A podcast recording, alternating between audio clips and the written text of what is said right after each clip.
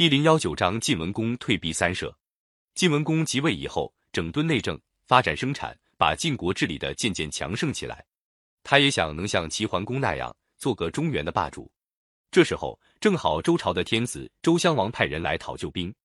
周襄王有个异母兄弟叫太叔代，联合了一些大臣向敌国借兵，夺了王位。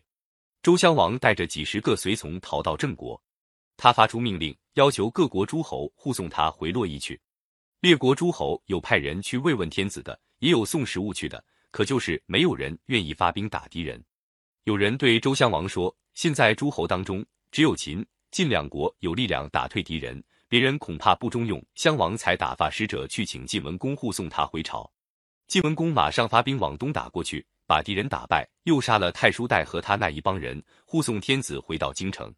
过了两年，又有宋襄公的儿子宋成公来讨救兵。”说楚国派大将程德臣率领楚、陈、蔡、郑、徐五国兵马攻打宋国，大臣们都说楚国老是欺负中原诸侯，主公要扶助有困难的国家，建立霸业，这可是时候了。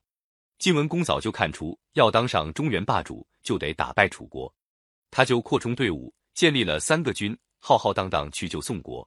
公元前六百三十二年，晋军打下了归附楚国的两个小国。曹国和魏国把两国国君都俘虏了。楚成王本来并不想同晋文公交战，听到晋国出兵，立刻派人下命令叫程德臣退兵。可是程德臣以为宋国迟早可以拿下来，不肯半途而废。他派部将去对楚成王说：“我虽然不敢说一定打胜仗，也要拼一个死活。”楚成王很不痛快，只派了少量兵力归程德臣指挥。程德臣先派人通知晋军，要他们释放魏、曹两国国君。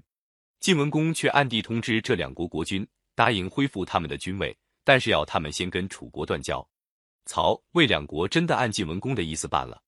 程德臣本想救这两个国家，不料他们倒先来跟楚国绝交。这一来，真气得他双脚直跳。他嚷着说：“这分明是重耳这个老贼逼他们做的。”他立即下令，催动全军赶到晋军驻扎的地方去。楚军一进军，晋文公立刻命令往后撤。晋军中有些将士可想不开了，说：“我们的统帅是国君，对方带兵的是臣子，哪有国君让臣子的理儿？”胡言解释说：“打仗先要凭个理，理直气就壮。当初楚王曾经帮助过主公，主公在楚王面前答应过，要是两国交战，晋国情愿退避三舍。今天后撤，就是为了实现这个诺言呐。要是我们对楚国失了信，那么我们就理亏了。我们退了兵，如果他们还不罢休，步步进逼。”那就是他们输了礼，我们再跟他们交手还不迟。晋军一口气后撤了九十里，到了城濮才停下来，布置好了阵势。楚国有些将军见晋军后撤，想停止进攻，可是程德臣却不答应，一步盯一步的追到城濮，跟晋军遥遥相对。程德臣还派人向晋文公下战书，措辞十分傲慢。晋文公也派人回答说：“贵国的恩惠，我们从来都不敢忘记，所以退让到这儿。”现在既然你们不肯谅解，那么只好在战场上比个高低了。大战展开了，才一交手，晋国的将军用两面大旗指挥军队向后败退。